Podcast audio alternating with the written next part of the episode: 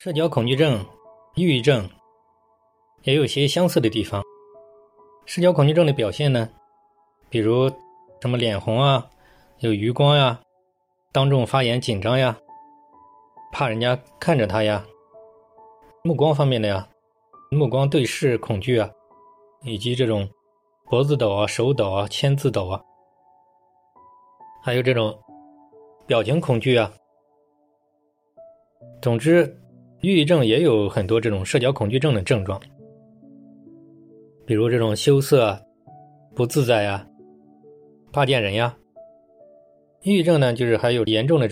各种焦虑啊，就是整个人走不下去了吧，就是感觉到就是不能动了，僵化了。严重的时候就是有自杀，以及他这种躁狂。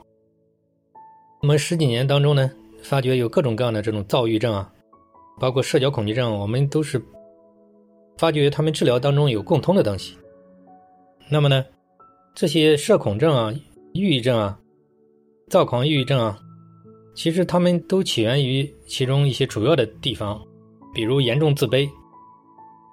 比如他这种极端完美主义，比如过高的自我要求，比如过于执着，胆子太小。对很多东西过于恐惧，太在乎一些东西，过于患得患失，他们都是一种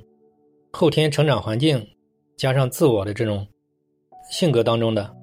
一些，比如极度敏感呀，长期的压抑，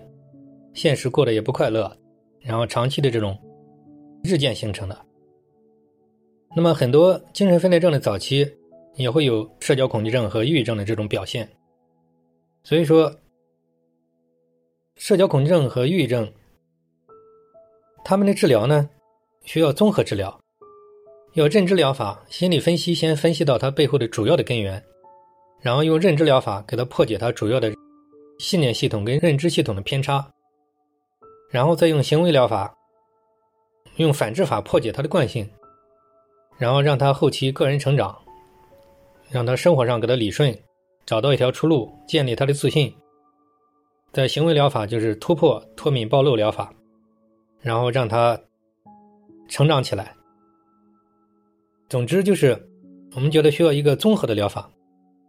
才可以一点点的把抑郁症和社交恐惧症让他成长起来。